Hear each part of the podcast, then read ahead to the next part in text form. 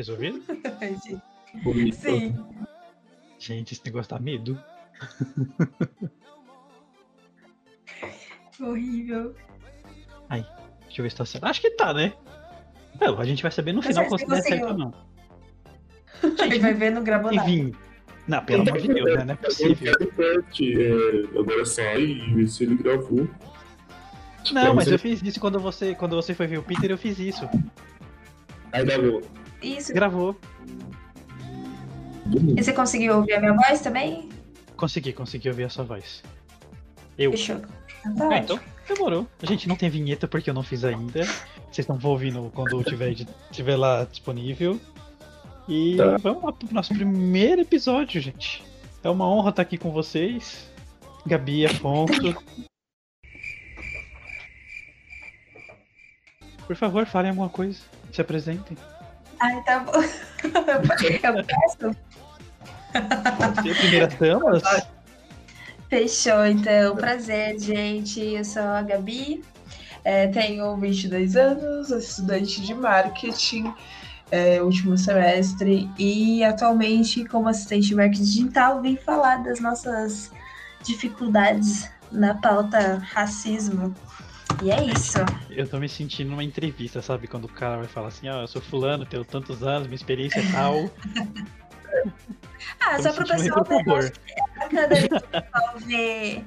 Eu achei importante falar. Desculpa. Eu achei importante falar é, sobre posição e, e faculdade, justamente porque, ah, já entrando na pauta racismo, justamente porque o nosso povo não se vê no meio acadêmico e não se vê encontrando é, em, em posições de tomada de decisão ou empregos a- acima de, sabe, de sub, subdesempre- a não ser subdesempregos. Então, eu acho importante a gente fazer essa apresentação, sabe? Muito bem, a Gabi já falou o tema antes de eu falar, mas tudo bem. Perdão, então, você quer começar de apresentou o tema. Não, pode para ser boba, eu não ligo. Gente, o, o Afonso se apresente. Olá, galera. Meu nome é Afonso.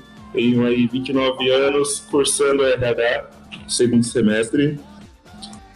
E é isso, estamos aí para falar da represent- representatividade. É, eu pretendo falar bastante é, da represent- representatividade negra no mundo dos quadrinhos. Eu acho isso muito importante no universo geek, né? Acho que é importante trazer isso para a nossa, pra nossa turma de, de nerdinhos aí. Olha que legal. Como assim você trabalhou com- comigo com TI e tá fazendo RH? Tô fazendo RH, é, eu me interessei pela área, né? Eu acho que. Que legal. Ah, você conhece, você sabe que. Não, eu já fui. Eu gosto bastante dessa, dessa essa área de trabalhar com pessoas, né?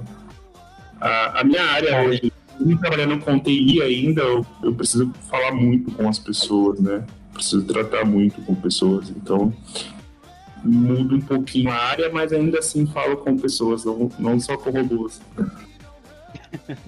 Olha, eu não vou negar que eu morro de vontade. De, eu, te, eu tinha, tinha, não, tenho, né? De vontade de, de cursar RH, mas pra fazer algo voltado a recrutamento e seleção. Legal. Eu acho Eu muito legal essa parte. É, eu acho Pô, legal. parece ser bem. É bem bacana. Eu estou entre recrutamento e seleção e liderança. Eu achei a parte de liderança muito boa no curso de RH. Olha aí, muito bem. Todo mundo estudando, todo mundo bonitinho. E, gente, a gente vai fazer uma pergunta pra vocês. Em pleno século XXI, em 2021, a gente tá aqui pra falar de um tema que, infelizmente, tem muita gente que ainda acha que isso não existe, que é besteira. E por isso que eu chamei vocês pra ter essa conversa, essa, essa conversa de boteco em casa, cada um na sua casa, lógico, né? Porque a pandemia tá complicado, o pessoal tá levando na brincadeira também. Não é brincadeira, gente, pelo amor de Deus. Tem muita gente morrendo sério. Mas isso não é a pauta do, do, do- de hoje. O que, que vocês me dizem sobre a representatividade negra e sobre o racismo hoje em dia? Quem quiser começar a falar, Gabi, o Afonso. Pra mim, tanto faz. Eh, Quer começar, Afonso? Eu começo. Ou primeiras damas. Se eu conheço o Afonso, o Afonso é cavalheiro, então ele vai falar que você pode começar. Ah, Gabi, pode começar, Gabi. Quer começar? Espera que eu não escutei mais nada, gente. Pode começar, Gabi. O que, que você me diz sobre isso hoje em dia? sobre o preconceito, sobre representatividade? Você acha que ainda tem, que não existe, que existe? Você já sofreu ah, com algum? Certeza. Aquelas, né? Quem, quem nunca no, no meio do, do movimento preto. É, bom, com certeza eu acredito que o, o racismo é uma pauta constante. É, apesar das pessoas acharem que ainda que, deixou de ser um assunto, né? A abolição veio em 1888 e, e acabou tudo, mas na realidade não. É claro que desde a sensação que eu tenho que de 2014, 2015 começou a vir com mais força, né? Principalmente é, em relação às meninas que começaram a ter transição capilar e tudo mais, começaram a assumir os seus blacks. Mas eu tava naquela pesquisinha que você pediu pra gente fazer antes, eu, fui pesquisar um pouco sobre o que é o racismo no Brasil. Gabi. O racismo no Brasil. É... Oi? Gabi, não pode falar que eu falei pra pesquisar e vou ter que cortar essa parte. Ah, tá, perdão. Ah, eu acho que não, não tem problema, a gente. acho que não tem muito problema, mas fechou. Pode, continu é... pode continuar. Eu vi que uma pesquisa, se não me engano, no G1 dizia que em 2011 uh, 63,7% do, dos brasileiros já consideravam que a raça era, ela interferia na qualidade de vida dos brasileiros. E isso a gente, 2011, provavelmente você vai achar várias piadinhas com stand-up, com é, falando da, das características do homem e da mulher preta. Então, sim, eu acredito muito que ainda tenha um. A gente ainda sofre muito racismo. Eu, particularmente, sendo é, preta clara nesse meio, não sofro constantemente, claro, mas já sofri é, quando estava no prezinho, quando entre loja, assim, também sou perseguida por segurança. É, já me olharam feio. É, eu lembro de uma situação muito marcante para mim, de quando eu estava no pré, em que todas as meninas uh, tiveram seus cabelos escovados, né, pelas professoras, e o meu não. Eu, eu sempre ia de trança, né, minha mãe, para facilitar, ela sempre fazia duas tranças em mim, e naquele dia a gente ia tirar uma foto, eu fiquei tão, tipo, Claro, quando você é criança, você não enxerga aquilo como um ato de racismo, mas assim, é, o fato das pessoas não saberem mexer no seu cabelo, é, é, óbvio que isso tem uma estrutura racista, apesar de ser de não ser tão perceptível. E eu fiquei tão chateadinha na hora que eu desfiz a minha trança e tentei fazer de novo. Até hoje eu tenho uma, uma trava com trança, gente. Eu nunca consegui aprender a fazer uma trança. Eu não consigo fazer de jeito nenhum. Não sei se foi um, um trauma desse dia, mas enfim, não consigo fazer uma trança até hoje. Ah, e tentei fazer, mas. Pode ter sido, Com certeza, também tipo acho. De bloqueio, é, porque como você era pequena, aquilo marcou para você. Exato. E eu lembro até hoje que minha mãe perguntou para as professoras, porque ela percebeu que a trança tinha sido mexida, ela perguntou para as professoras o que tinha acontecido e as professoras não sabiam explicar o que aconteceu, porque elas não viram eu desfazendo a, a trança e refazendo, tentando refazer. E até hoje a minha mãe não sabe que nesse dia eu que desfiz a trança e por isso que na foto ficou tão estranha. Era uma foto que a gente ia tirar para o dos Pais. Então, para a gente ver como que ele, o racismo é algo silencioso e como machuca a gente até hoje, quantas crianças não sofrem ainda isso hoje, sabe? Eu fico pensando é, como isso está tão enraizado em frases bobas, frases bobas entre aspas, né? Que a gente leva, porque a gente, as pessoas pensam que são, ai, não tem nada de demais, que não sei o que, mas realmente tem. Se você for analisar a frase, o assunto, é um racismo enraizado. É uma coisa que já é enraizada há muito tempo atrás. Sim, com certeza. Melhor, eu acho que a melhor fase para se tratar essas questões é, raciais, acho que é na infância. O melhor lugar para você começar a trabalhar ali a, a educação da criança em relação a, ao preconceito, aos tipos de brincadeiras, né, ao, aos bullying, porque a gente leva isso para a vida adulta. É, nós achamos que não, que, que vai passar, mas igual a Gabi falou, é, foi algo que aconteceu no passado e ela lembra até hoje. Então, se lembra, é porque é algo que marcou de certa forma. Né? Sim, é algo que, que você estava na estrutura da sua infância, porque assim, querendo ou não, a pessoa fala, ah, mas é criança, criança esquece. Gente, nem tudo criança esquece. Tem algumas coisas que acontecem na criança, na infância dela, que marca muito. E aquilo ela vai levar pro resto da vida, Sim. como uma cicatriz de uma ferida que nunca vai ser curada. Sim. Aconteceu algo parecido comigo, é, de que envolve cabelo. Uh, o meu cabelo, ele sempre foi crespo, muito crespo. Daquele crespo que quando você molha, ele parece impermeável, sabe? E quando, quando eu ainda estava na.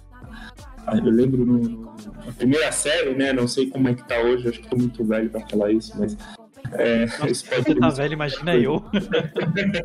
isso pode denunciar muita coisa, mas eu lembro de, de que os coleguinhas de classe brincavam assim, falavam que é, num tom irônico, que queria ter um cabelo igual ao meu, e você via aquelas risadinhas de, de canto, o pessoal dando risada, é, e aí vinha aquelas piadas de. Acho que quem nunca ouviu isso na, na real, né?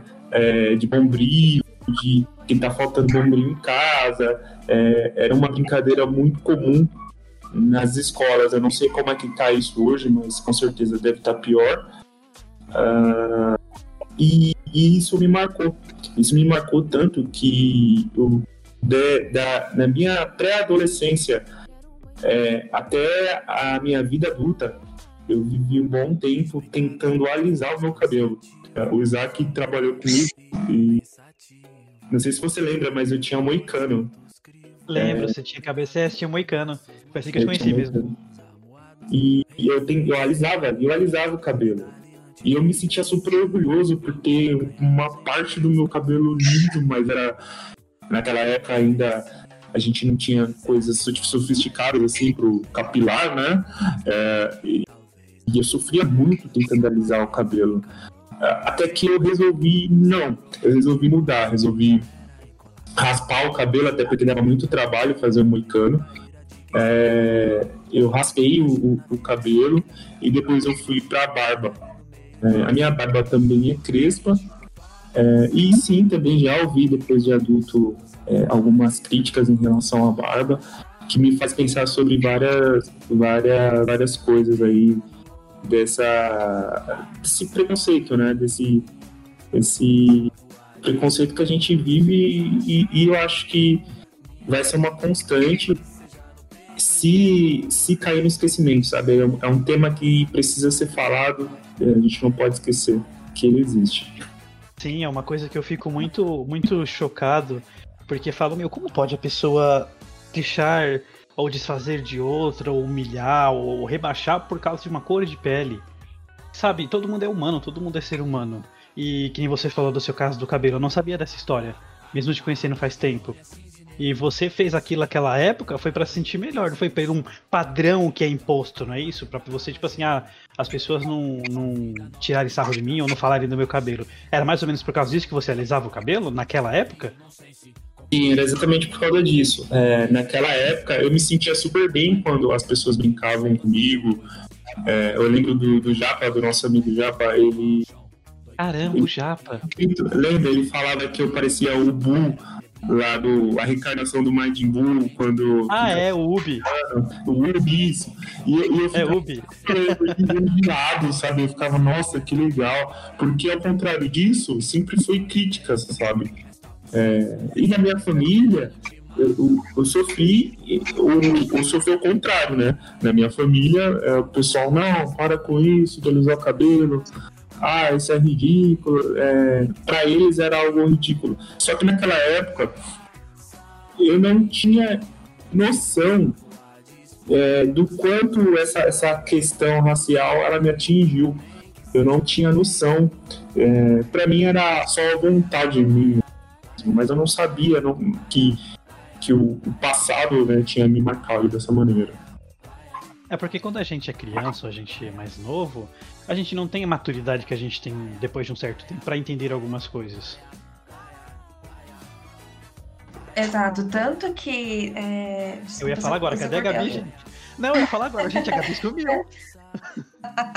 Não, tô aqui. É, até esqueci o que, eu, o que eu ia falar, menino. Então, tá gente, mesmo, a Gabi assim, pegar tá... um gancho. É, perdão.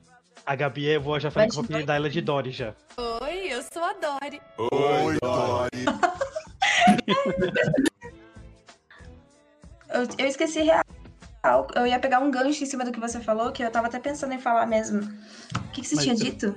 Eu tava falando que quando a gente é menor, a gente é mais novo, a gente não tem a maturidade que a gente tem hoje. Então a gente não leva tudo Isso. a ferro e fogo ou com uma malícia. Exato. E assim, é, eu, fui, eu fui ter uma noção de que as coisas que eu vivi durante a vida eram, eram raci era uma, uma parte do racismo estrutural, institu institucional, é, encravado na sociedade, é, depois, de, depois de grande, depois, principalmente na época da faculdade, para você ter a noção de que a gente não tem não tem visão nenhuma de, do quão o racismo ele é enfincado dentro da, da, da nossa sociedade. Eu, por exemplo, já fui já fui chamada de macaca durante a, a, a Gabi, passagem pelo o seu áudio picotou. Repete, Perdão. por favor, que seu áudio tá, picotou um pouco. Sim, sim, você falou que foi chamada de macaca, mas quando isso? Isso, quando eu estava na segunda, terceira série. É, eu, tava, eu tava na sala, a gente tinha acabado de voltar do intervalo. Um menino tinha passado a cadeira. Sabe quando você passa. Você não, não passa de ladinho, você passa quase que pulando, mas não, você passa a perna por cima da, da cadeira. Sei. E eu fui muito moleca, então eu quis fazer igual. Mas o mais interessante foi que o, a minha professora ela viu acontecendo, os dois fizeram, e foi um negócio assim muito bobinho, sabe? A gente já ia sentar na nossa carteira e ia ficar de boa, sabe? Não tava fazendo nenhum alvoroço, sabe? Tipo, e mesmo se fosse, né? Não é justificativa, né? Sim, tentando é. justificar um. Né? Enfim. E daí ela viu, os dois fizeram, e ela me chamou de macaca. Na época, eu fiquei. Mas peraí, quem, quem te chamou de macaca? A professora ou o menino? A professora. A professora a... me chamou de macaca. A professora? Sem... A professora. Meu Deus. Eu lembro até hoje. O nome dela era Sara. Era uma loira, uma. Eu apresentava uns 30 e poucos anos, branca.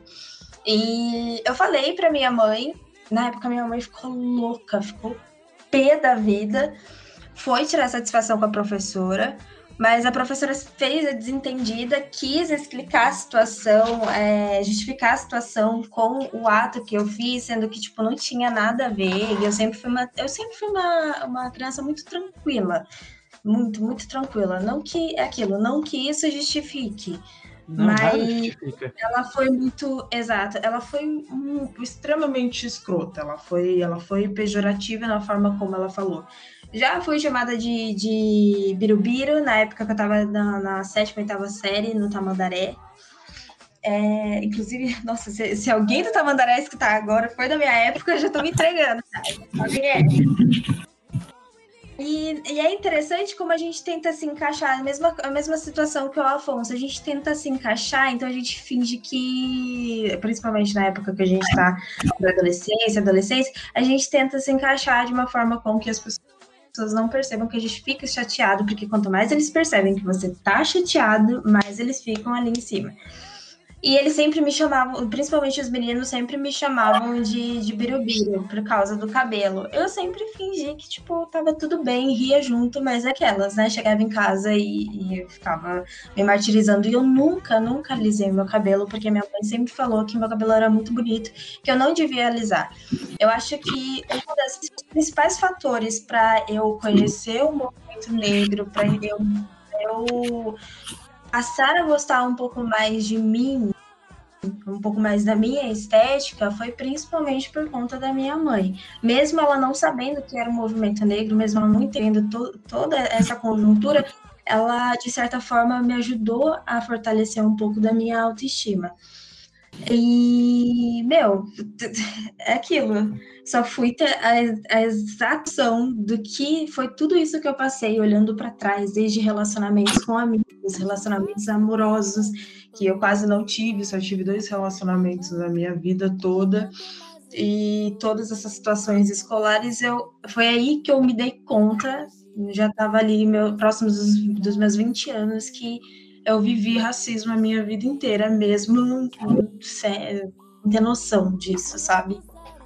Meu, o que é mais ridículo é porque é uma professora, é uma pessoa que se dissemina educação, cultura. E mesmo assim ela, ah, meu Deus, eu tô besta. Tudo bem que foi anos atrás e blá blá blá, mas não é justificativa. Meu, é uma professora. O porquê eu fico puto? Jamais porque eu, é, com certeza até hoje ainda deve haver algumas assim. É, então, isso é ridículo. Sim. Meu Deus! Com certeza, eu não, eu não duvido disso. Ainda mais com essa época negacionista que a gente está vivendo, muita coisa, muita máscara anda caindo. E as pessoas não estão tendo medo mais de falar que elas são racistas, que elas não gostam de, de preto, que elas não gostam de cabelo é, crespo, cabelo enrolado. Pelo contrário, elas estão cada vez mais mostrando suas carinhas, no, principalmente nas redes sociais. E é um momento que a gente dá mais Aí... força a internet é terra de ninguém, né? Porque todo mundo fala o que quer. É isso que eu acho engraçado, né? Sim. O pessoal na internet se sente um deus, né? Eu posso falar o que eu quiser, eu posso fazer o que eu quiser e tá tudo bem. Mas eu acho isso importante, sabia? É, eu acho importante. Não, mas assim, você usar o que você fala, quando você fala, é bom. O meio de comunicação, quando ele, ele, é usado para o bem, para informação e não para ódio, ele é excelente. Sim. Mas você é porque, é porque aí acontece um fator reverso do que é, os negacionistas querem.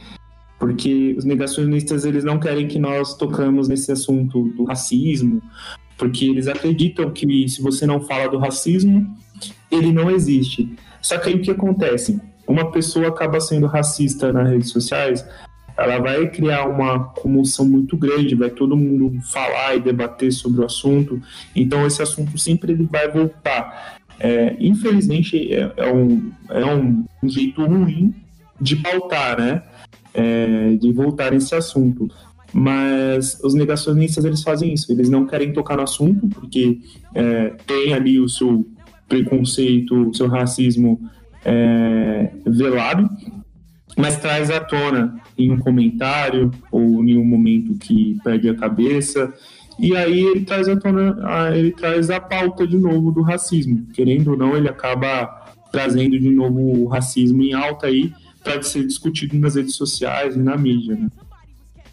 Gente, eu acho que qualquer tipo de, de preconceito, ele é, é com preconceito ou repressão, ele é válido nunca ser esquecido. Porque não dá, são coisas que não tem como esquecer. Não, gente, ai meu Deus do céu. Eu não consigo entender como que um ser humano consegue, que nem eu Com falei certeza. anterior, se desfazer de outro, ou humilhar, ou prejudicar por causa de cor, de pele, raça, religião, orientação sexual, o que seja. É, e é interessante a gente até é, trazer um contexto histórico, porque assim, a, as pessoas elas acham, a gente falando dessa forma, é, muitas vezes eles entendem como uma vitimização, que hoje tudo exato, dói. Exato, exato, eu ia te falar isso agora.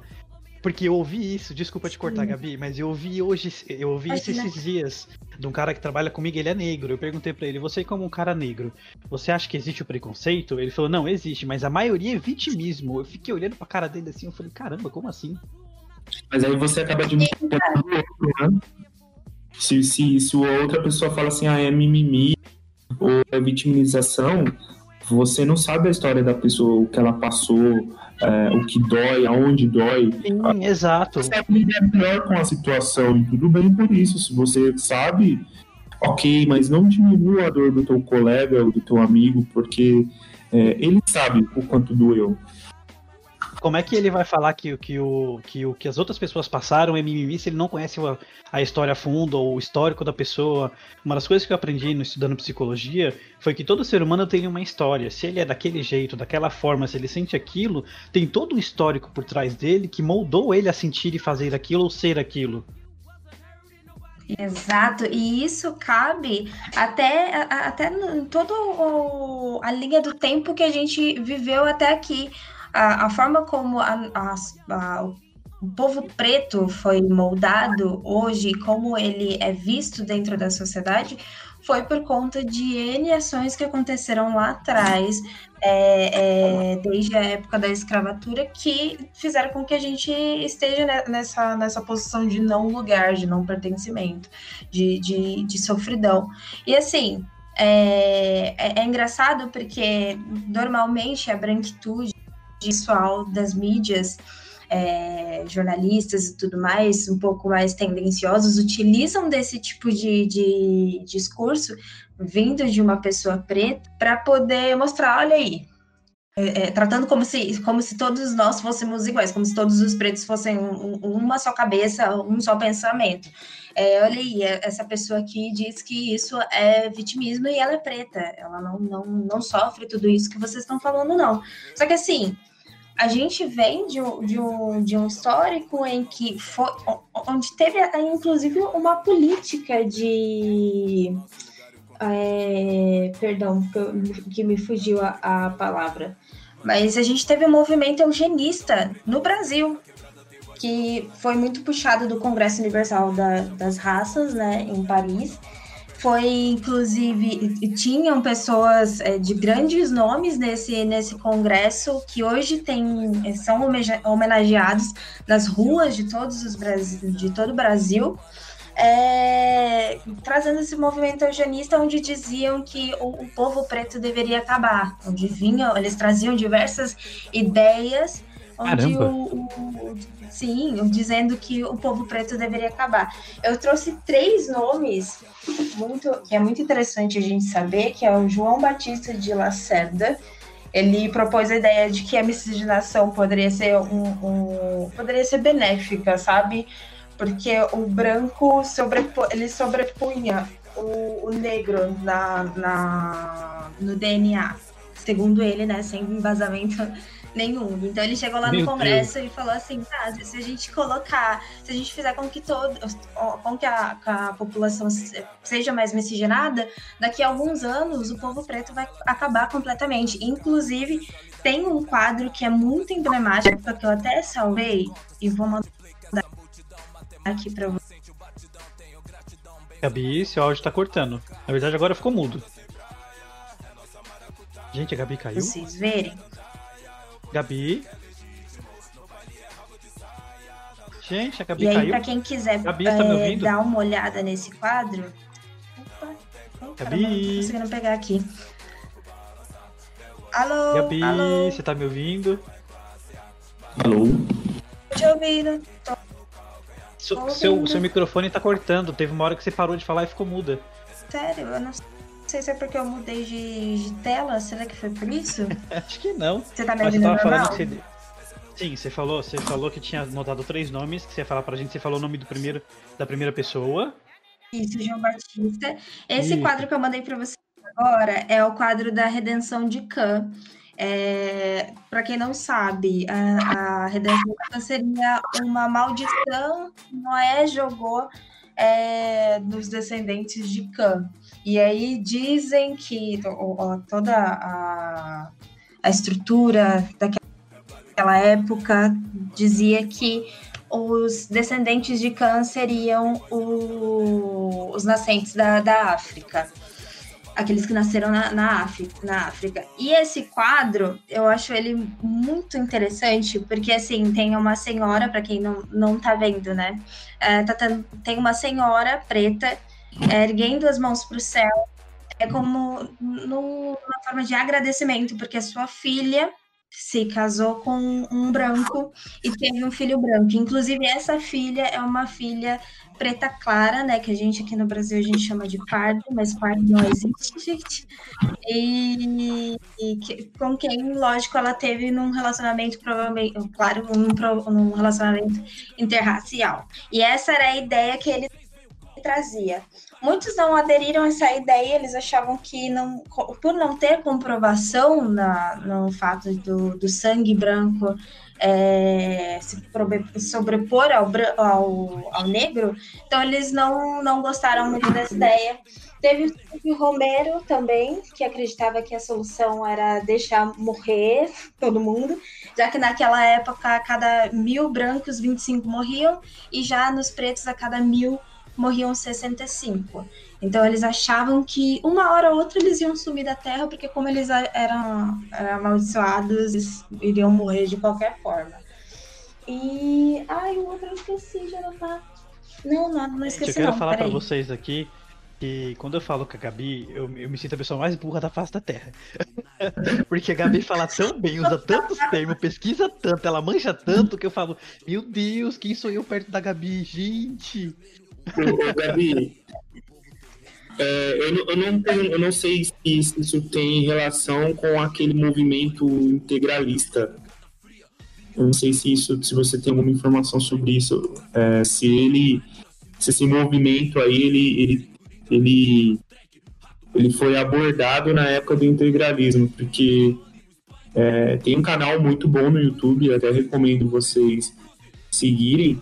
É, depois eu vou deixar o link aí é, não, mas fala, fala, fala qual que é o nome é, do canal, o pessoal pesquisar também. É o canal, o canal Meteoro. Eles trazem várias, várias informações é, sobre política, questões raciais, eles falam sobre abordam alguns temas é, sociais é, né, dentro dessas obras. E se eu não me engano, é, eles fizeram assim, um vídeo sobre integralismo e chegaram a abordar esse tema que a Gabi estava falando eu acho que, que é muito importante você voltar na história, né, como ela trouxe aí pra gente, é, e, e, poder ver o, enxergar os absurdos né, que é proposto no, no passado. Também tem um documentário é, no, no, na Netflix que se chama Guerras do Brasil. É, o primeiro, primeiro episódio ele fala como como nós fomos é, foi um país que foi uma grande invenção que desde o início é, desde que fomos colonizados o, o, o, Brasil é a proposta parece que era embranquecer o, o, o país né? É, se colocar tem história de temos histórias de escravos é, lutando um contra o outro é, os escravos eram colocados para para lutar um contra os outros, índio contra índio. É, e assim, é terrível. Quando você assiste o documentário, é, você começa a, a, a ficar abismado com, com, com, esses absurdos, sabe? Como, como que pode, através é, de anos, a gente vem vivendo é, esse racismo, vem vivendo essa guerra, e, e simplesmente vem alguém e fala pra gente que é mimimi, diminui a dor, nega o passado, nega o presente, né? E nega o futuro. Se a gente tomar, não tomar cuidado, o, o futuro pode ser bem bizarro em relação a isso. Exato. E é to... tem todo esse contexto histórico. Gabi, tá falando alguma coisa? Vocês estão, vocês estão me escutando? Gabi? Sim, agora a gente, tá, gente, a Gabi tá com problema, estão, ela tá caindo Vocês direto. Vocês estão me escutando? Tô te ouvindo. Oi, gente. Ai, Gente, cara, deixa eu fazer uma pergunta pra você. Em relação ao meio Ai, empresarial, por que eu tô sim. perguntando isso? Há uns dois anos atrás eu trabalhei numa empresa que ela tem uma, um escritório aqui em São Paulo, uma fábrica em Sorocaba e a estrutura toda dela é americana. E ela, esse escritório que eu trabalhei é na Berrine. E lá não tinha nenhum diretor negro, não tinha nenhum colaborador negro as únicas duas meninas que eram negras eram estagiárias. O resto era tudo um padrão branco de olho claro. Hum, já vivi assim. é, o, a, o, mundo corporativo é um dos fatores que mais me dão ansiedade, para ser muito sincera. É, não só pela experiência em si, né? A gente sabe que quando a gente está tentando conquistar o nosso espaço sempre bate aquele nervosismo, mas para a gente é, a gente sempre tem que ser mais. É, ainda mais numa posição de mulher preta clara, eu sei que eu vou ter que me esforçar mil vezes mais, eu sei que eu vou ter que, tanto intelectualmente quanto no padrão estético, na forma de eu me vestir. É, quando, quando o Zac fala, caramba, eu, eu me sinto burro perto da Gabi falando, sinceramente, eu sinto uma ponta de felicidade e tristeza ao mesmo tempo, porque eu sei que eu, eu me mato para ser bem vista, para entrar nos lugares e as pessoas reconhecerem que eu tenho potencial. E eu sei que eu tenho potencial, mas às vezes por situações X que já aconteceram diversas vezes comigo, da, da branca ser escolhida no meu lugar, a branca escolhida no meu lugar, a mesma capacidade de acontecer, isso me gera muita frustração. Então, é, ser mundo corporativo é uma das. É, é até por isso que eu queria ter um, algo só meu, sabe? Criar, criar um. acabar fazendo um empreendedorismo mesmo, porque não gosto muito, não curto muito, não gosto de estar no meio. Por mais que tenham, tenham empresas hoje que tenham essa iniciativa da diversidade, ainda assim eu sinto que é algo muito forçado e, enfim. É sempre bom ter, lógico, é, é uma felicidade enorme a gente ter, por exemplo, a ação da Magazine Luiza, né, sobre ter um trainee só para negros e tudo mais, mas eu ainda sinto que é forçado e é só para cumprir. Você acha que isso sabe? é um jogo de marketing, digamos assim? Ah, com certeza. Eu, da área de marketing, com certeza. com certeza. Não, não tenho dúvidas disso. Porque se tem uma coisa que dá dinheiro é a diversidade hoje em dia. Ninguém faz isso para ser bem visto como bom moço. É a mesma coisa da sustentabilidade. Eles fazem isso para cumprir tabela. A gente, que feio, né? A gente sonha com um dia que isso não tenha que ser só para cumprir tabela. Espero. É, é. A área corporativa, ela, ela me assusta também bastante, porque é uma das primeiras coisas que eu observo quando eu estou num processo seletivo, ou quando eu já pisei para a empresa, é, observar quem está sentando na, nas cadeiras, né? E, e, atrás da, das grandes mesas aí, que igual a Gabi falou. É, me assusta ver tantos, tantos negros ofuscados, sabe? Uh, ver pessoas que poderiam estar tá desempenhando o papel de diretoria, mas parece que algo ofusca ele, ele não deixa não deixa ele para frente e às vezes faz me questionar muito sobre, sobre a cor. É, eu já sofri racismo no, no, trabalho, eu já sofri racismo em algumas áreas da minha vida, eu já sofri racismo dentro de relacionamentos, já sofri. Caramba, é, dentro de relacionamento? Sim, sim. É, a, eu tive uma namorada que eu gostava bastante dela, é, a gente se dava muito bem. Ela era branca, e ela falava muito sobre esse tema de interracial, parecia que incomodava bastante ela. E ela era uma pessoa que gostava de caras é, metaleiro cabeludo, sabe? Tanto que, como a gente se conheceu, foi bem bizarro, porque quando ela falou que preferia homens com cabelo grande, minha autoestima foi lá para baixo. E ela falou: tá, tudo bem, não é para mim. Mas ela quis levar a conversa, a gente continuou conversando. Só que essa pauta ela voltava sempre. E teve uma vez que ela pegou o metrô lotado e me mandou uma mensagem.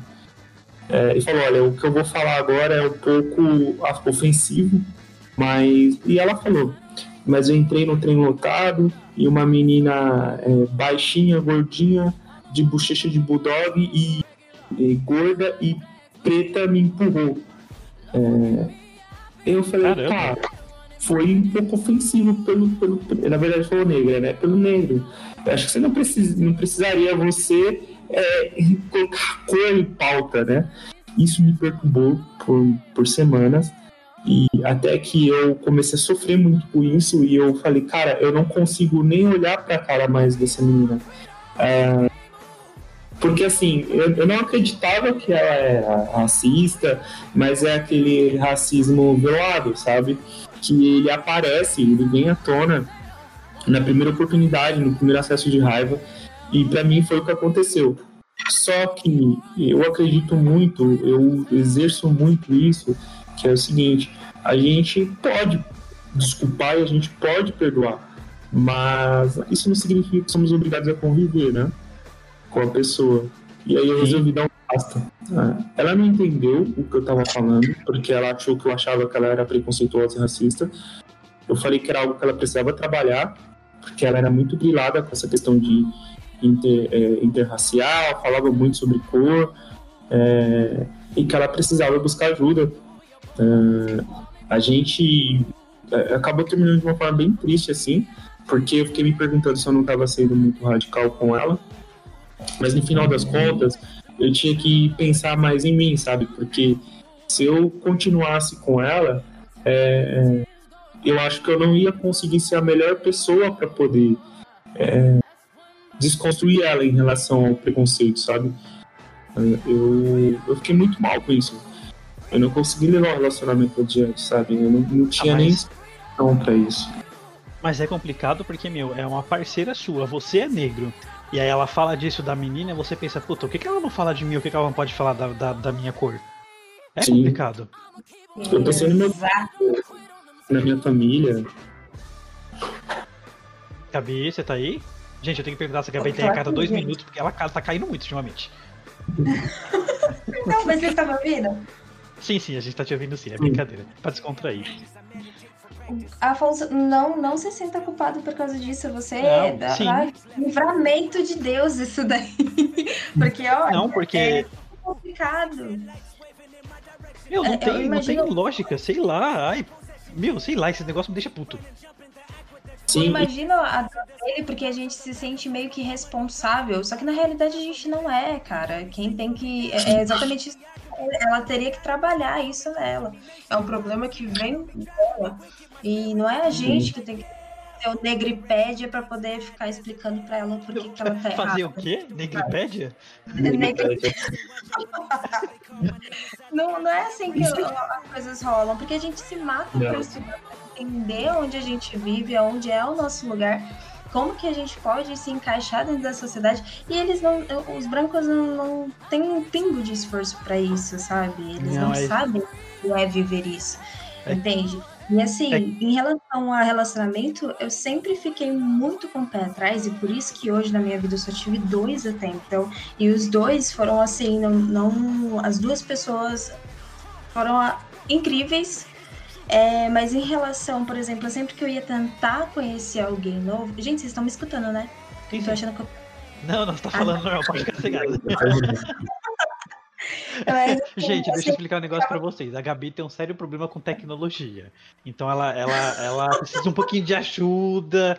Às vezes ela dá umas gafezinhas, mas ela é gente boa, gente. Ela é adore, mas ela é gente boa. Muito inteligente. Me desculpe. É que eu sofro de perda de memória recente. Ai, gente, desculpa. desculpa, mas é, mas é. E assim, eu sempre fiquei muito com o pé atrás em relação a, a relacionamentos amorosos, sempre tive muita dificuldade, porque é, é, eu cheguei até a ter essa conversa com o, o Zac no dia que eu fui na casa dele, que eu ouvi um podcast, se não me engano, do Afropausa esses tempos atrás, e eles estavam falando justamente sobre isso, relacionamento. E a primeira vez que eu vi que eu nunca tinha sido desejada, sabe? Nunca tinha sido assim. As pessoas não me chamavam para conversar porque queriam me conhecer. Elas sempre me colocavam num lugar de fetiche, sabe? De fetiche? Como é, assim? Ai, a morena do cabelo. Ah, Sim, entendi. muitas vezes outros caras que já não vieram em mim e falaram assim: nossa, sempre quis ficar com uma moreninha do cabelo enrolado, que não sei o quê. Mas para assumir relacionamento, sempre foi, assim, muito dificultoso para mim. Meu sempre Deus foi muito doloroso. Essa eu não sabia que eu tinha e, cara assim, que fazia isso. Que Sim, tem bastante. Ah, é o que mais tem, é o que mais tem, amigo. É muito difícil. É, a parte do flerte é a pior para mim, porque assim, é, por mim podia pular direto pro namoro namoro, porque a parte, até encontrar um legal no meio de tanta gente escrota, é, um cara ou uma mina legal, de, no meio de tanta gente escrota, é, é uma dificuldade enorme, sabe? Para mim sempre foi um pé no saco. Nunca gostei, sempre falei em casa que por mim eu não casaria, não me envolveria com ninguém, viveria sozinha, porque era um saco de fato.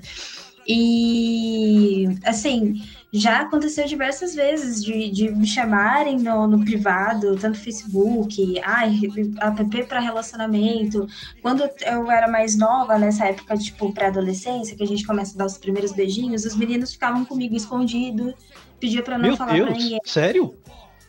Real, real. Pra mim, isso era o que mais me afetava e por isso que eu não queria arrumar relacionamento nenhum, sabe? E pra gente ver, Caramba. tipo, as meninas da mesma idade que eu não sofriam isso, sabe? E a maioria das minhas amigas eram brancas e eram muito bonitas, por sinal.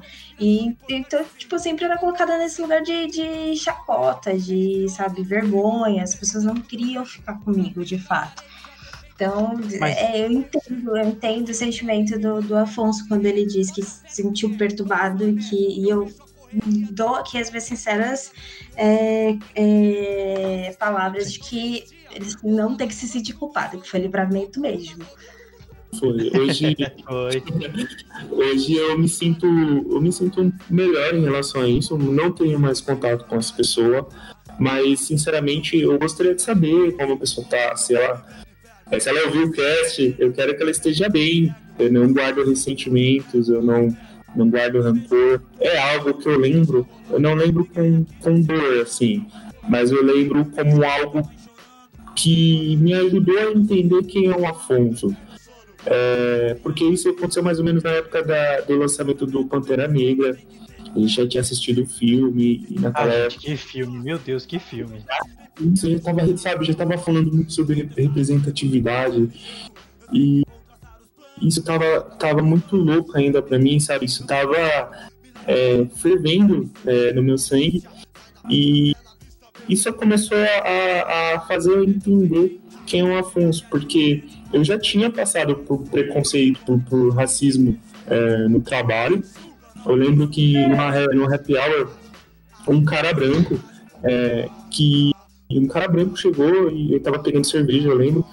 E o cara simplesmente chegou e falou: Olha, eu sei que você é da cor. é, o que acontece na selva fica na selva. Eu tô ligado que você é da cor e que você curte um mato. É, eu, tinha, é, eu já tinha comentado com essa, essa pessoa que, eu- que eu tinha me relacionado. E já sabia dessa história.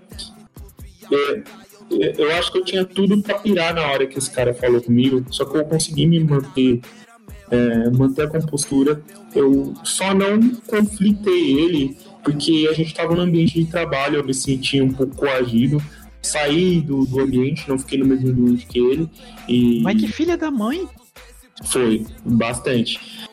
É, me marcou, mas de novo, isso serviu para depois que foi que eu passei com, a, com essa garota, é, me serviu em como você ser sutil, como você é, se retirar de alguma situação, é, você, você mostrar para a pessoa que ela está errada, sim, é, você debater, você trazer o conflito para a pessoa e e tá tudo bem, sabe? E, e falar, cara, olha, é isso, é, tá errado, vamos tentar melhorar isso. Só que qual foi o problema? Acho que o maior problema para mim na época foi que a pessoa não aceitou que ela estava errada. Ela, não, eu não fui preconceituosa, não, você tá achando que eu sou racista.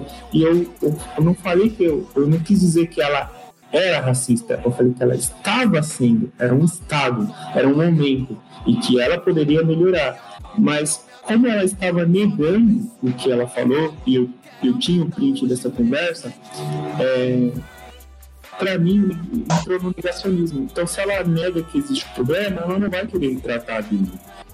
Não vai querer resolver. Então, Não. eu resolvi me retirar. Foi que nem eu falei no começo. O problema da maioria dos pessoais. É, das pessoas, dos pessoais. Das pessoas é que já tá enraizado como uma cultura. Aí quando ela aplica. Não, que, não é que ela seja racista. Mas que nem nesse seu exemplo da, da, da sua ex. Mas aquele momento, a frase que ela usou, como ela coagiu, se tornou racismo. Mas não é que ela seja, só que é uma cultura que já tá enraizada nela, que pra ela é normal. Não, eu não fui racista, eu só falei isso. Racista é racista. Eu já ouvi isso, gente. Racista é se eu não gostasse de fulano, é se eu falasse mal de Beltrano, se eu não olhasse na cara de Cicrano. E isso é racismo. Não, gente, não é. Não é. Também é Ah, racismo. um É. Mas não é só isso. Vixe, tem alguém falando no Afonso lá.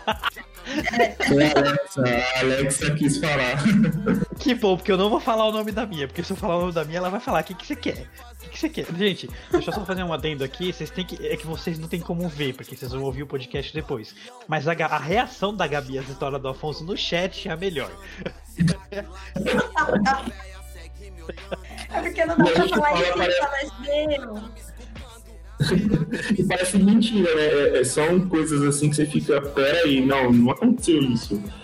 Mas aconteceu. É, E eu falo que hoje eu tenho muito medo do futuro, porque assim, eu tenho um filho é, e, e ele é autista, ele é, ele é negro, Ele é autista? ele é autista. Gente, eu não sabia! É, o é namorado da. Gabi, pai. É o namorado da Gabi tem um filho que também é autista. Exatamente, vou comentar agora. Sim, nossa, É. foi- Caramba, que... Caramba, É. eu não sabia! ele é autista. E eu tenho muito medo, assim, por ele, sabe? É, pela questão do, do autismo, né? É Claro que as pessoas não são obrigadas a saber, até porque é aquela coisa, o autismo ele não tem rosto, é, Sim. Não é uma coisa que é, você vai pegar na estereotipia da criança, né? Do, do- do- autista. E, mas eu penso muito sobre isso, sabe? Pô, meu filho, ele é negro e, e é autista. Essa sociedade, ela fala hoje que tudo é mimimi, né? Como é que eu vou tratar isso com as pessoas, sabe? Como é que eu vou tratar isso com meu filho? É, fazer com que ele seja uma pessoa melhor, né? Melhor no sentido de sofrer algo desse tipo, ele conseguir é, dar um tapa sutil na pessoa e fazer, meu amigo, isso aqui tá errado, vai buscar ajuda, você tá com um problema. Porque o racismo ele é muito mais sobre a pessoa que é racista, né? É, quem passa por isso, ela fica marcada, ela fica muito marcada. E a gente tem que tomar cuidado para não adoecer junto com essas pessoas, sabe? Sim, é que nem eu falei uma vez pra um, pra um amigo meu, eu falo assim, toda, toda pessoa, quando ela fala algo que fere alguém, é, a pessoa que ela feriu vai sofrer sempre mais do que ela que, que falou. Porque assim, ah, eu, sei lá, um exemplo bobo. Eu dei um tiro, mas eu acertei fulano. Eu vou me culpar o resto da vida por esse tiro que eu dei. Só que a pessoa que tomou o tiro, a ferida tá nela. É ela que vai sentir pro resto da vida. A dor a minha com ela é totalmente diferente. Ela vai ser muito mais intensa que a minha. Deu pra entender mais ou menos o exemplo? Sim, deu, deu pra entender Deu, deu pra perfeitamente. E assim, eu, eu acho que a, a dor que o Afonso, assim, a gente pode dizer que é uma dor, porque é muito difícil já a gente colocar um filho no mundo, colocar um filho no mundo que é preto e ainda autista, a gente fica naquilo. A gente sabe que pra gente não tem problema nenhum, e o amor sempre vai ser grande da mesma forma. Só que o fato da, da sociedade reagir como reage, ainda mais hoje, a gente está com, com um presidente negacionista à, à frente de nós, com várias pessoas eh, eh, escrotas, Gabi. completamente. não- Ai, gente, A Gabi não, voltou. não consigo falar de- desse povo assim de uma maneira bonitinha. Eles são escrotos mesmo. Ai, gente. Triste já Gabi agora. vai e volta. É, mas enfim, já é difícil, já é difícil colocar uma. Gabi. Tá? Agora sim. Tá me ouvindo? Tá me ouvindo? Ah, tá. Gabi, Oh, você não Jesus se mexe, amado. fica imóvel. É... Móvel. Fechou.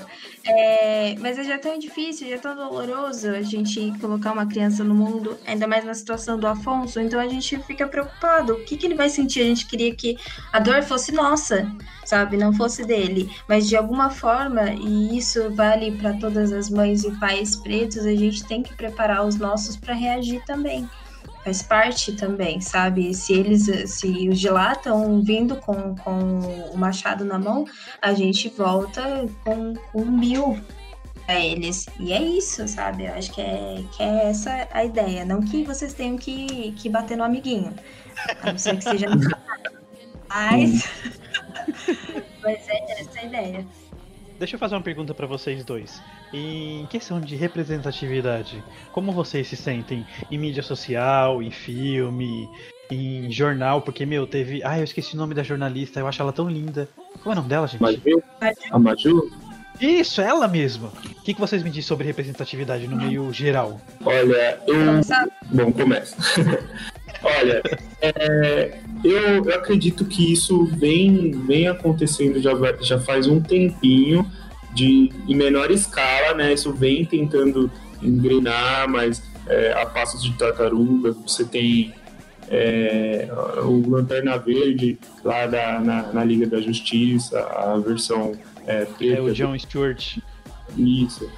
Tu tem o, o, o, o T'Challa, né? Você tem o, o Super Choque, e, e Ah, o que, é, é, que é um excelente desenho até. Ele, é, Cara, eu amo o Super Choque. cara, ela- ele traz várias questões é, sociais e, e- e naquela época passava ali do do, do, do Yuji, né? Do Bom Dia e Companhia. É, mas assim, eu fico muito triste. Por outro lado, eu fico muito triste com algumas coisas. Que, é, por exemplo, às vezes eu vou assistir. Eu- minha mãe tá assistindo alguma novela e aí eu passo e dou uma olhada. E, e eu vejo, por exemplo, que na novela o galã ele é sempre branco, o, o, o, a, o a- a, moça é sempre branca também. Você não tem um protagonista é, preto. E quando o protagonista ele é preto, é, é sempre alguma história estereotipada de um bandido ou de alguém que é, ou de algum escravo. Nunca Ou é, alguém, é você pode nunca coloca também de alguém pobre, digamos assim. exatamente. Você nunca coloca o preto é, ele em uma posição de Posição poder. alta. Ah, é. Exatamente.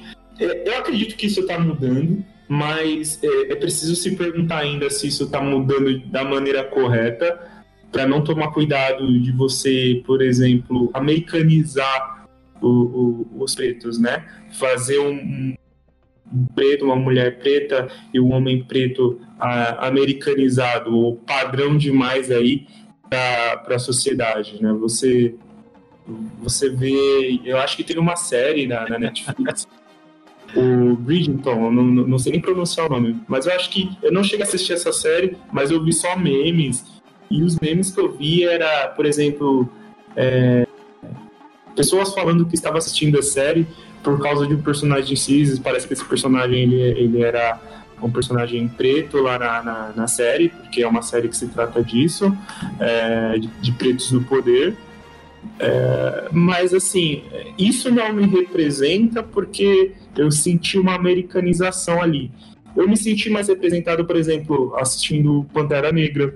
É algo bem lúdico, mas eu, eu, eu ficava assim, uou, é esse o momento, sabe? Isso é muito bom. E cheguei a ter que comprar uma, uma blusa do Pantera Negra, uma, uma camiseta do Pantera Negra, e, tipo, sabe, você vê o, o- o preto sendo representado, ou quando eu assisto algum filme, por exemplo, com Terry Crews, sabe? Ou eu fico olhando assim e falo, cara, é isso.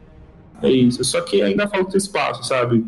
Falta muito espaço. Você, eu, tô vendo grandes di- diretores surgindo aí, fazendo um movimento como, eu, como o George Peele lá, que fez o, o Corra, fez o Us. É, acho que são excelentes filmes e, e acho que isso ainda está tendo uma ascensão de forma bem lenta e temos que tomar cuidado, ainda assim temos que tomar cuidado para não americanizar o, o- o preto no, no- no cinema, nos quadrinhos, na mídia, né? Americanizar que você E é se importante refere... que você. Eita, desculpa. Gabi, deixa eu só fazer uma pergunta. Americanizar que você se refere, Afonso, é, o que seria esse americanizar? É tipo, eu não sei se vocês já assistiram, mas tem um filme da Pixar chamado Soul, que o protagonista é um cara negro. Vocês já Sim, chegaram a assistir sim. esse filme? Eu amei esse filme, Sim. gente. Mas o que, que é americanizar? É tipo naquele estilo? É é aquela cultura só voltada para aquilo ou eu tô falando asneira? Não, no, pra mim, eu acho que isso é uma questão muito subjetiva. Eu acho que talvez você ou a Gabi tenham uma opinião diferente sobre isso. Mas americanizar pra mim é, por exemplo, você colocar um preto é, com o nariz fino, ah, Ah, entendi. ou o cara mais bombado, ou a moça com um corpo, um corpo mais moldado, sabe? É, o pessoal geralmente de academia, assim, sabe? É, ou um preto, sei lá, um- ele tem que ter o nariz fino, com os traços de Isso. pessoas brancas, exatamente, com traços brancos. Meu Deus, Isso gente. pra mim é o preto americanizado. Porque Fala, assim, Gabi, não- eu vou deixar você falar. Desculpa, eu te cortei duas vezes já. Perdão. Imagina, é, eu queria só complementar essa, essa informação. Voltou, voltou, voltou, voltou. Eu acho que é a Gente, nós temos alguns probleminhas a posição técnicos, tá? Mas vocês nos perdoem. Continua, Gabi. Então, o meu complemento, assim, é uma, uma reflexão ainda mais profunda, que é no sentido de o brasileiro, ele não, não aprecia a cultura brasileira. E se a gente for parar para pensar, Isso é boa verdade. parte da cultura que a gente tem vem do preto. O samba, o carnaval, a religião de matriz africana, que sempre a, a, as ondinhas que o pessoal pula no final do É, ano, não meu, tem nada gente, é verdade. racismo. Tudo a ver com religião de matriz africana, só que o, po- o povo brasileiro ele odeia tanto que é muito mais simples e muito mais fácil para eles aceitarem a cultura americana, que é uma cultura bem mais embranquiçada. Então, era esse o complemento que eu queria trazer. É muito importante a gente pensar nisso também, a gente começar a se amar dentro da cultura que a gente tem, que é bastante rica também. Vocês acham que dentro da, da, da cultura dos negros existe ainda algumas pessoas que acham que isso não é, não existe, que é mimimi, ou que eles não se ajudam? Você acha que tem- tinha que ter mais ajuda tipo dentro da cultura? Hum, Olha, eu vejo o povo preto muito mais. é, A gente vive num sentido muito mais de comunidade. Lógico, existe o auto-ódio, sim, que foi é, muito empregado justamente por conta do movimento eu- eugênico no Brasil. Mas eu, e nesse, nesse ponto, eu acho que a comunidade preta ela é muito mais unida. Posso estar errada, mas Mas é a sua visão, é o que você vê. Gente, eu acho que a Gabi caiu de novo. Ah, acho que ela deu uma sumidinha. É... E você, Afonso, você acha que. Você concorda com o ponto de vista da Gabi? Qual é a sua visão também? eu vejo. Ixi, a Gabi tá Ah, falando ainda. Será que eu caí de vez? Não, Meu voltou. Deus. Ai, Gabi? caí de vez. Oi. Voltei. Gente, vocês sumiram pra mim de uma hora pra Não, a outra. gente Vocês- parou, você ficou muda. escutar? Perdão. Parou na parte que você falou que a comunidade Ai, que é uma cara. comunidade, você Ai, a comunidade é mais unida. Aí quando você falou unida, você desuniu da gente e sumiu. Ai, gente, desculpa. Aí eu tava perguntando pro Afonso se ele tinha a mesma visão que você, o que, que ele achava disso. Pode continuar, perdão, cortar vocês. Bom, é... de novo, eu acho que é algo que a gente precisa ter um ponto de atenção. Porque, embora sim, eu concordo que seja. é, se somos unidos por, por, por essa causa, você tem que tomar cuidado com os extremismos, né? Eu, eu acho que um belo exemplo que a gente pode pegar foi o que tem a- o que aconteceu nesse, nesse BBB, né? Que tanto se falou aí de, de preconceito, você teve o, o Lucas querendo dividir as pessoas. É, eu acho que a ideia não é dividir. Acho que a ideia é você juntar a galera, fazer, fazer se ouvir, sabe?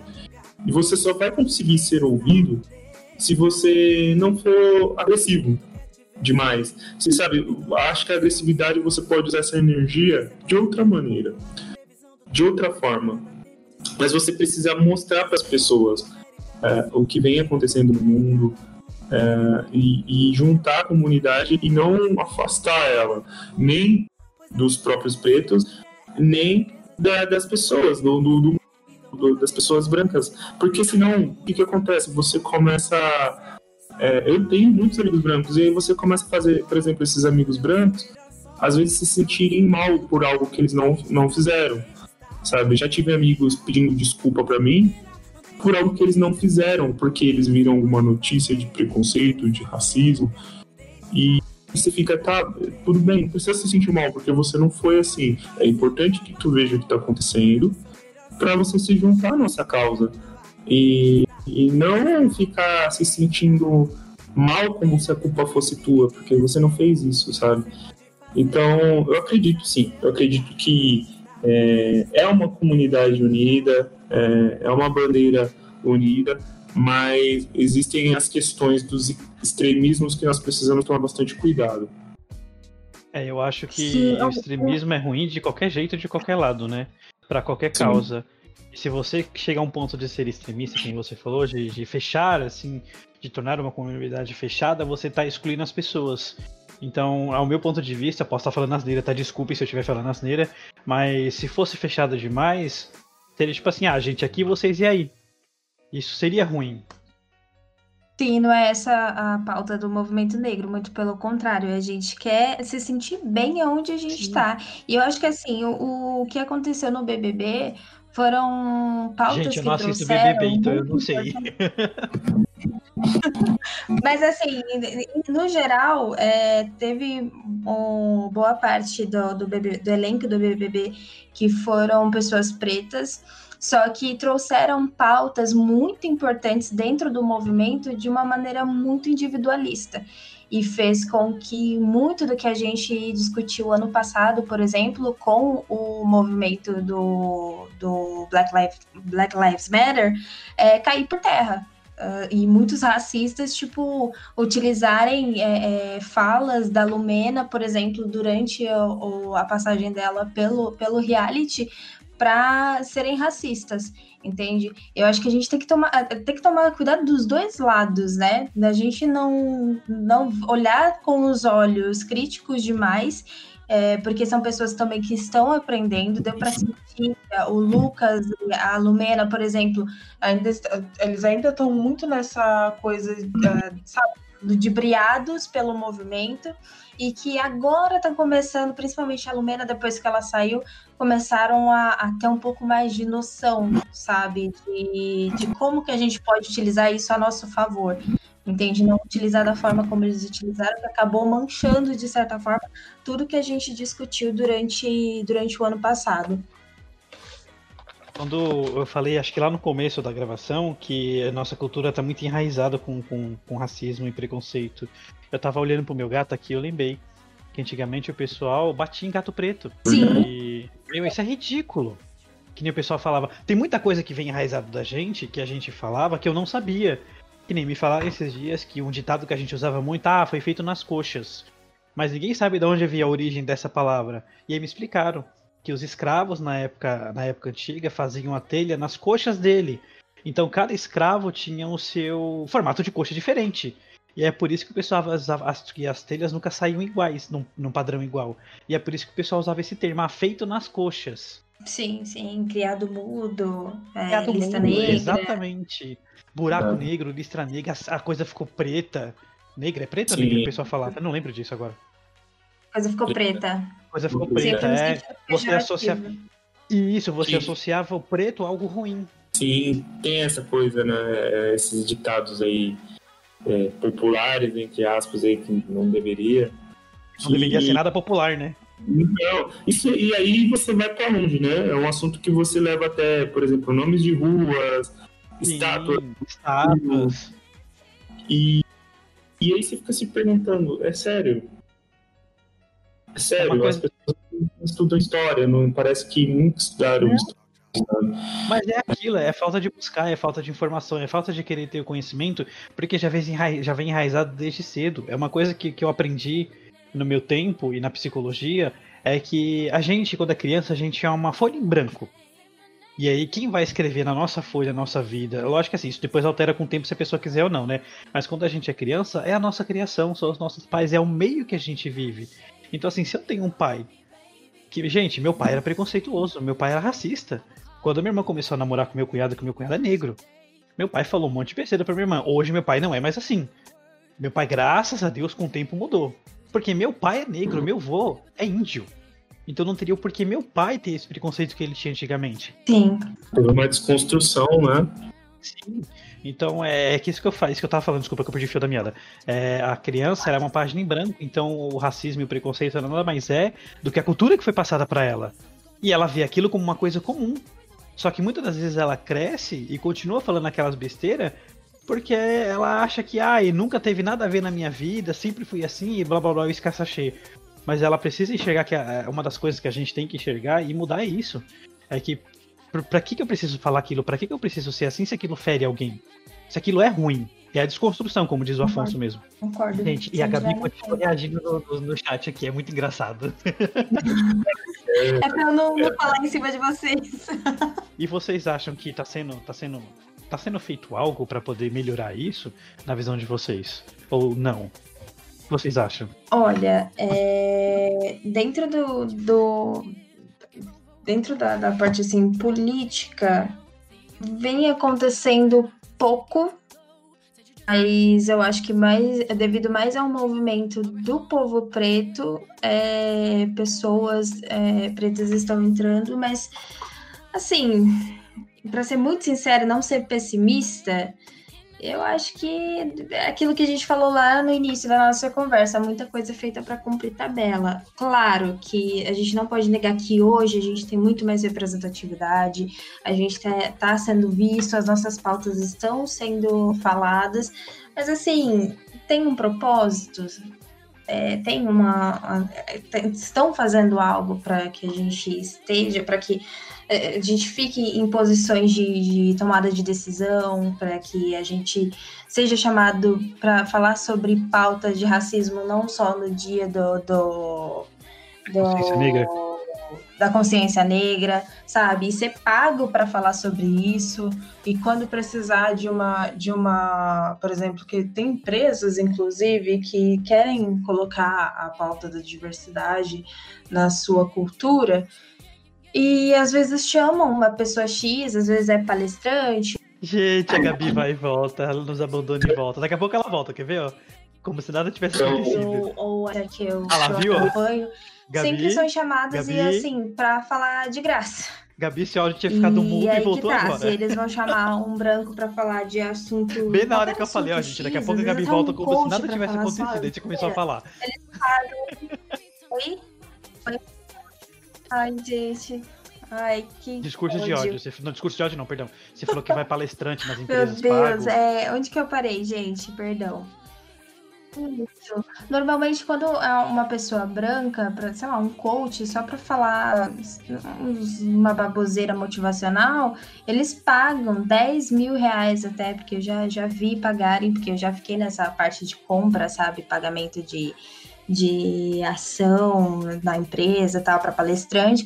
E às vezes vai chamar uma pessoa preta e, mano, só- só- acho que só por falar do racismo não, não tem tanta profundidade, não, não existe profundidade, é só a vivência da pessoa e não é nada disso. A gente estuda e a gente estuda muito, e tem muitos livros dos nossos lá atrás e que a gente tenta trazer para o meio acadêmico justamente para isso, sabe? Então essas pessoas têm que ser pagas. Assim, tá acontecendo? Tá, mas ainda não do jeito que deveria acontecer, sabe? E você, Afonso, o que, que você acha? Qual o seu ponto de vista? Eu acho que está acontecendo sim, porém, novamente de uma forma bem lenta. Eu acredito que o governo atual ele não favorece isso. Temos os processos, por exemplo, algumas campanhas de empresas aí tentando engajar esse movimento.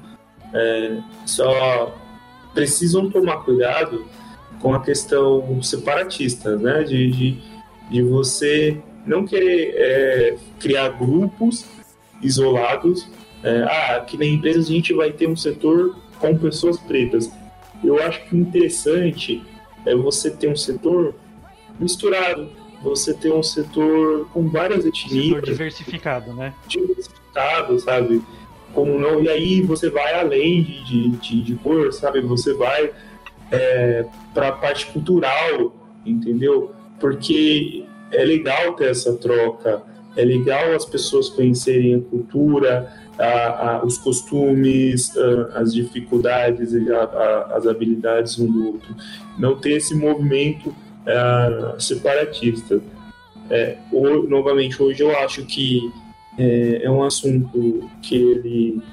ele ano, ano passado a gente falou bastante dele, né, com as coisas que aconteceram no mundo e, e no Brasil. Eu fiquei muito chateado, por exemplo, na, é, na questão do, do, da morte do, do rapaz lá do Carrefour, porque você ia nos comentários é, sobre as notícias que saíam sobre ele, você via muitas pessoas tentando justificar a morte dele, né? Tentando, ah, mas ele era agressivo. É, cara, eu acho que vamos partir do princípio que é uma vida, e para mim toda vida importa. Uh, a sociedade precisa começar a olhar para isso, para as vidas, entendeu? E, e não tentar ficar buscando justificativas é, se o cara mereceu ou não ter, ter sido morto daquele jeito. É, o caso do, do, George Floyd também é, falou, falou, teve muitos movimentos em plena pandemia é, sobre isso naquele governo do, do Trump. É, eu acho que aqui no Brasil a gente ainda está muito preso na, na questão política. É, o cenário atual ele não, não favorece de maneira alguma o, o movimento preto. Precisa, é, a gente precisa sempre estar tá estudando novas formas de abordar esse assunto, é, mas fazer as pessoas pararem de querer justificar ou saber que às vezes um momento é um momento de ouvir e não de falar, entende? Entendi. É. Você quer falar alguma coisa, Gabi, que você mandou aqui no chat? Não, não, pode, pode dar continuidade. Na, na, na visão de vocês.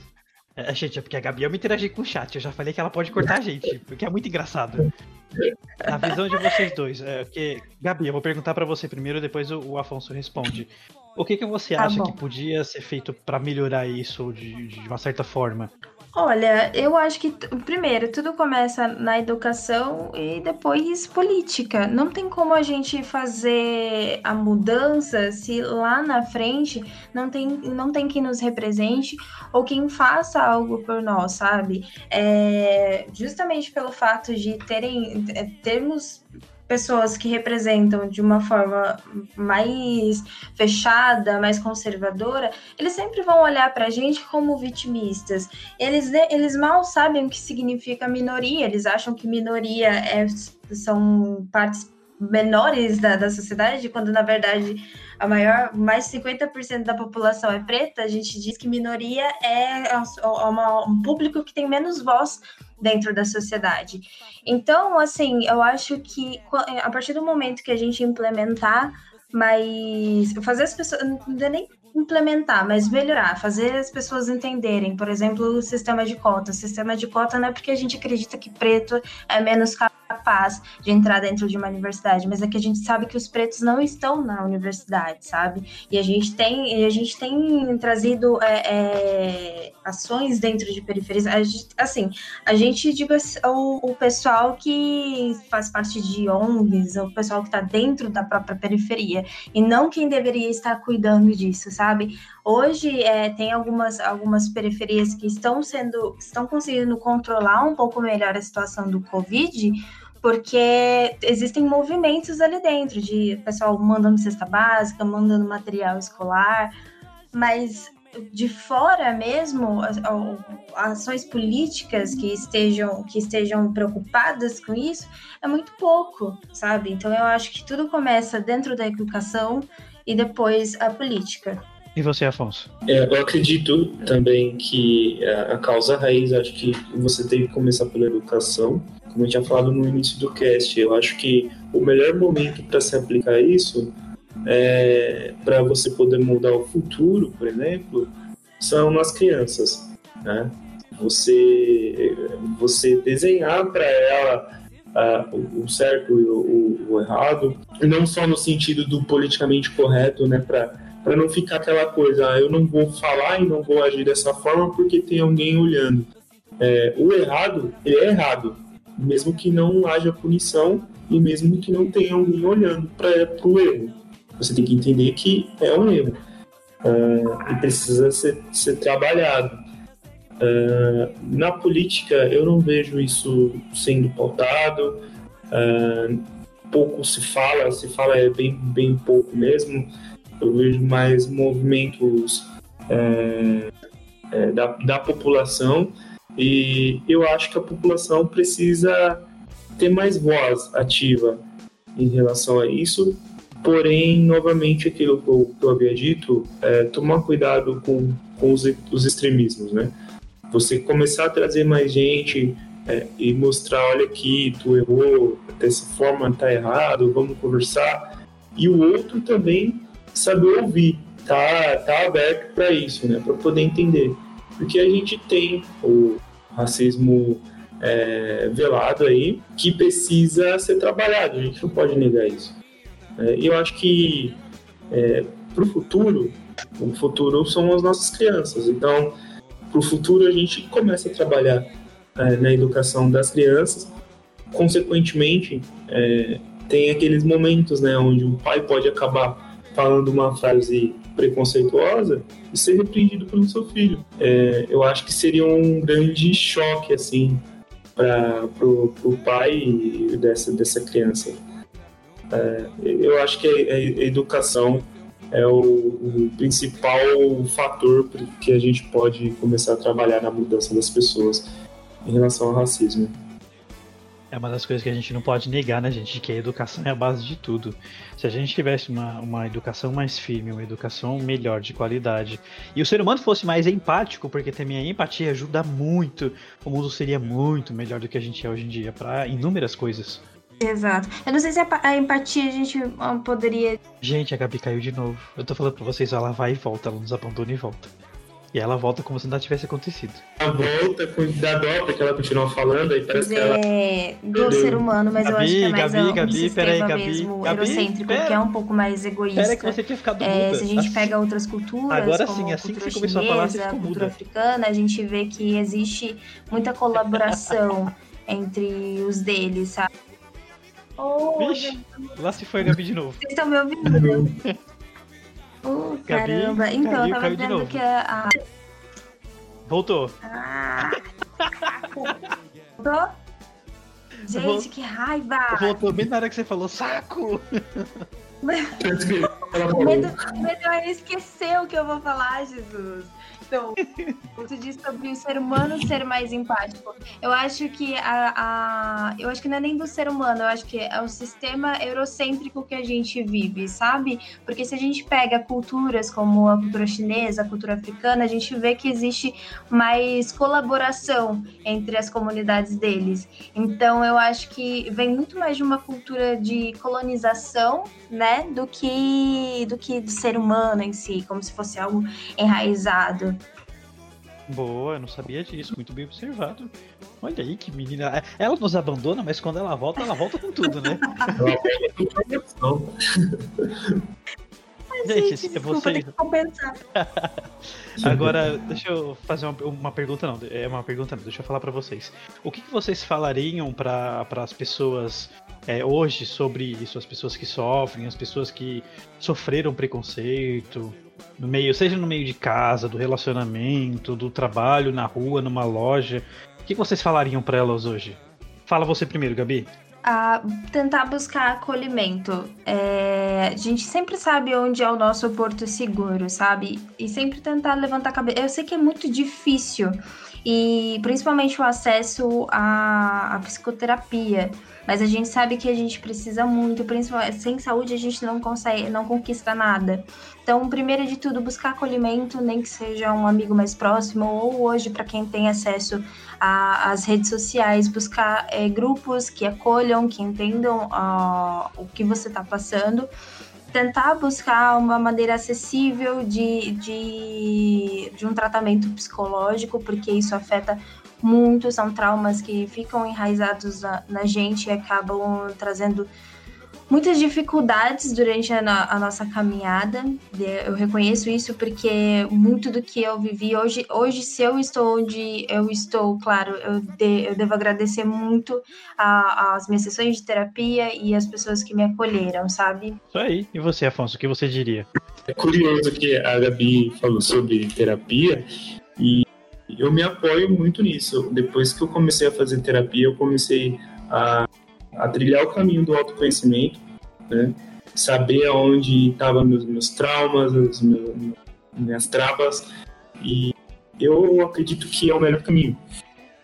É você buscar o acolhimento, mas também buscar o autoconhecimento para você entender quais são os seus limites e saber lidar, né, lidar melhor nessas situações Uh, se é uma situação que, que te machucou muito, é, entenda, permite-se permita -se sentir. Eu acho que não há nada de errado em você ser ser humano. Você ser no momento que você é, sentir a raiva ou sentir o tempo que foi o que eu já senti, né? O, o sentimento de impotência perante uma situação dessa. Mas tente, tente entender o que está acontecendo da melhor maneira possível. Porque talvez, talvez a pessoa que agiu de forma preconceituosa contigo, ela precise mais de ajuda do que você. Entende? A pessoa está presa um mundo, um universo que ela conheceu. Foi o único lado da moeda que ela conheceu. Ela ainda não conheceu o outro lado. E aí ela vai precisar. Talvez ela também precise de ajuda. É, mas permita-se, se, se é um ambiente que te faz mal, é, saia desse ambiente, vá procurar ajuda profissional e de amigos, procure ficar com pessoas que te façam bem. Isso eu acho muito importante mesmo. Sempre procurar pessoas que nos tratam bem, que nos tratem bem. E, gente, procurar ajuda não é besteira, não é coisa demais, pelo contrário. Tem muita gente que tem aquele preconceito que fala, ah, eu não vou num psicólogo, isso é coisa pra louco, que não sei o que. Gente, isso não existe. Terapia ajuda muito em inúmeras coisas, de inúmeras formas. Tô, tô certo, Afonso Gabi? Concordo. Assina embaixo. A gente sabe que não é tão acessível quanto a gente gostaria que fosse, mas tem algumas universidades, se eu não me engano, como a Unip. Tiver, a Uninove também tem. Errado, eu vou confirmar depois. Isso, eu acho que é Uninove, é Uninove. A FMU também tem é, terapia em grupo, eles fazem atendimento gratuito. Para quem não tem muito acesso, eu acho que é a melhor opção. Por mais que não, às vezes não seja as melhores, mas já é alguma coisa onde você consegue se abrir um pouco melhor, consegue ter um direcionamento. É, gente, esse foi o nosso cast. Quero agradecer aqui ao Afonso e a Gabi por estar aqui com a gente. Gente, vocês são demais. Eu, eu me senti um burro do lado de vocês, porque vocês falam muito bonito. Eu quase chorei com o Afonso falando no final agora. Sim, tá muito fofo. Gente, o Afonso é uma pessoa que eu conheci em 2011. 2011 que a gente se conheceu, Afonso? Foi em 2011? 2012? Acho que foi em 2010, não? 2010. É alguma coisa assim, entre 2010 e 2012. já faz um tempo. Já. É, já faz muito tempo. E desde a primeira vez que eu vi, eu sempre achei ele um cara bacana. Porque eu sempre achei ele um cara legal e um cara muito sensato. Essa é a palavra que eu tenho para você, sensato. E a Gabi, a Gabi é uma linda maravilhosa que eu, graças a Deus, que, que, que eu conheci e gosto muito dela. Outra sensata também. Eu amei participar também da nossa roda de conversa. Eu acho muito importante a gente ter essa troca e levar para outras pessoas. E assim, amo o Zac, adorei conhecer o Afonso. E é isso. Um beijo. Vocês querem deixar algum, alguma recomendação de livro, de série pro pessoal assistir dentro desse tema, que seria legal e bacana? É, eu deixei um link do. do na verdade, é, para deixar o um nome pra galera assistir, é uma série recente, mas ela traz é, bastante coisa do passado, né, fatos históricos, assim, de uma maneira um pouco lúdica, que é o Lovecraft Country, né, uma série da HBO, e ela é bem bacaninha, assim, ela ambienta bastante coisas do, do livro do H.P. Lovecraft, né, que é um escritor que tinha, ele tinha uh, alguma frases nos livros dele é, um pouco preconceituosas, assim, racista, uh, mas vale a pena conferir a, a, a obra, tanto livro quanto, quanto o filme, quanto a série, é, porque aí você vai conseguir pegar bastante contexto histórico. E, e eu queria agradecer ao Isaac pelo, pelo convite, é, foi muito bom estar aqui conversando com vocês, conhecer a Gabi, é, ela realmente é um crânio, eu fiquei aqui viajando na, nas informações que ela veio trazendo pra gente, assim, e que dá vontade de, de, pesquisar um pouco mais sobre o assunto, assim, vou até seguir os links que, que ela deixou aí pra gente. E, e Isaac é o meu filhão do coração, né? Trabalhei com ele, conheci ele, é, é foi, foi, eu falei, não, essa pessoa aqui é muito fofa, cara. É, eu preciso, eu preciso ter essa pessoa na minha vida. E venho levando ela no meu coração desde, desde sempre. Gente, a Gabi mandou no, no chat assim, sim, o coração, pelo que o Afonso falou. Também conhecer muito a Gabi. Ah, eu também você, adorei conhecer Afonso. Tenho três indicações, duas são livros e a terceira é o link que eu deixei aqui no chat para vocês, para quem quiser conhecer um pouco mais sobre a marca de Can. O Bira é sensacional. Assistam todos os vídeos do algoritmo da imagem, porque assim, ele traz referências muito boas. E ele é uma persona durante o momento em que ele, ele, tá, ele tá gravando, ele é uma personagem. E ele começa o vídeo, esse vídeo da marca de Khan, é, justamente Ixi. falando sobre uma situação. Oh, gente, não acredito. Não creio. Vocês estão me ouvindo? Não, calma, calma, Continua. voltou, continua, pode continuar. Ah, tá. Perdão, gente. tá te ouvindo. É, dura- durante o vídeo, logo no início, é, porque ele já que a gente tava ouvindo, ela sumiu. Ah, meu Deus. Estão me ouvindo? Calma, Gabi, voltou, calma que voltou, pode falar. Sim. Ai, gente, que ódio. É, Você tá me ouvindo, Afonso? Tô ouvindo, todos vocês. Gabi. Tá ouvindo? A Gabi que, que caiu. É, a Gabi que caiu. Oh, meu Deus, coitada da bichinha, gente. vamos lá. Esse Gabi! Uhul! Gabi! Vixe! Acho que desce. Bem no fiozinho, bem no finalzinho ela cai de vez mesmo. É, eu acho que ela ainda tá. Não, é, é, é a coitada, ela tá falando, falando, falando, falando, falando, mas ela não, a gente não tá ouvindo ela. Aí cai e quando ela volta traz, trazendo informação, tadinha. É. Oi, gente, eu vou ver se eu pego a Gabi o que ela falou pra indicar pra vocês e eu coloco no post do canal. Certo? Gente, é isso aí. Muito obrigado por ouvir até agora. Fiquem com Deus, juízo e sigam o conselho desses dois porque são as pessoas maravilhosas.